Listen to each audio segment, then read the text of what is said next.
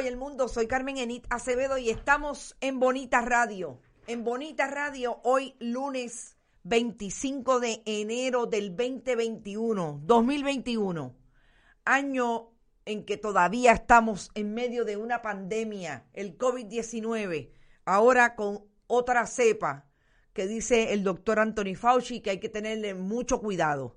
Venimos de un fin de semana en que tenemos una excelente noticia y tiene que ver con el estado de emergencia que el gobernador Pedro Pierluisi acaba de invocar a través de una orden ejecutiva que lo menos que establece para bien de las organizaciones feministas que son las que, las que dieron la batalla para que esto se diera, habla de perspectiva de género y de educación. Están los, los líderes del fundamentalismo religioso que trinan con el gobierno de Puerto Rico.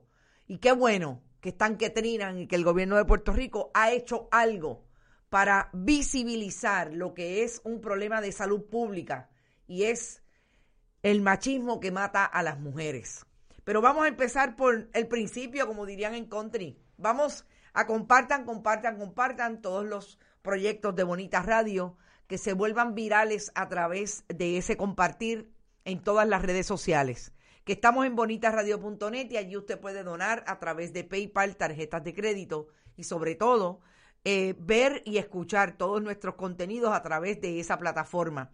También pueden ir a donar a la Fundación Periodismo Siglo XXI, la fundación sin fines de lucro que hemos creado para producir los contenidos multimedia, investigación que harán de hacerse eh, públicos en Bonita Radio Fundación Periodismo 21 en su ATH móvil o envíe cheques o giros postales a la Fundación Periodismo Siglo XXI, PMB 284, PO Box 40 San Juan, Puerto Rico, 00919-4000.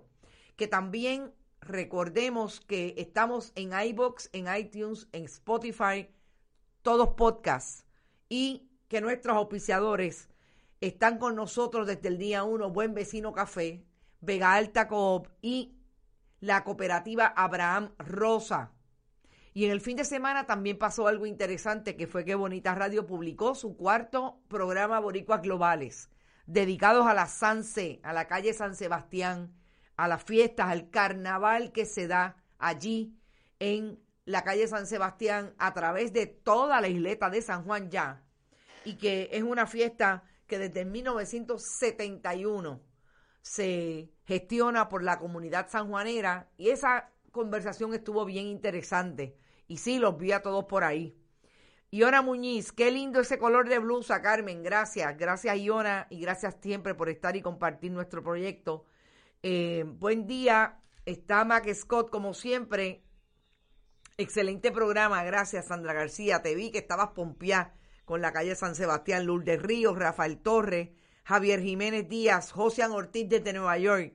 Ya se está vacunando la gente en Nueva York y eso quiere decir que esa diáspora que está súper activada con Bonita Radio se activa ahora porque tenemos proyectos interesantes con Nueva York. Uno de ellos, ese amigo de siempre, el amigo Josian Ortiz. Gracias, Josian. Elsa Gómez también está por ahí. Eh, Rafael, como ya dije, Irisita Delgado, que hace tiempo que no entraba. Irisita, buenos días, espero que estés muy bien. Buenos días, Ilka, José Edil, como siempre, y Mariel Rodríguez Caloca no se queda desde Trujillo Alto. Bueno, vamos a hablar primero del estado de emergencia y yo, aunque no se ha establecido como tal, yo creo que sí desde el día uno de esta pandemia en marzo del año pasado. Hemos hablado de lo que significa el COVID y lo que ha habido como repunte. El día de hoy, el COVID-19 está por una estadística que son, como siempre decimos, personas. 29 muertos, muertes de COVID reporta el Departamento de Salud. La cifra más alta por la agencia para este renglón en ese mismo día que comenzó la pandemia. Y esto fue el pasado viernes, no sé por qué me salió esto. Ya, ya yo sé por qué me salió. Pero lo que, lo que pasa hoy con relación al COVID es que hay 5 cinco personas muertas y 534 casos confirmados.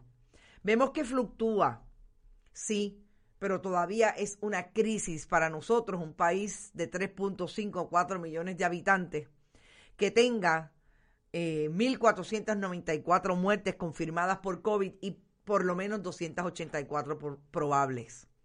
Sigue siendo Arecibo también una de las zonas más críticas en Puerto Rico y las edades de las cinco personas muertas fluctuaron entre 59 y 88 años.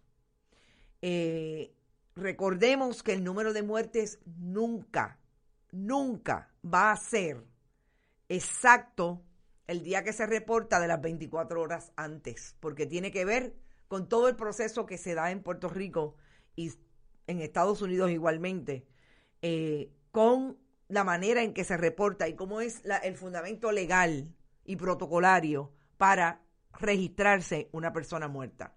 Así es que sigue siendo esa crisis, se sigue llamando la atención que son 534 nuevos casos positivos, 92 casos probables, 531 sospechosos.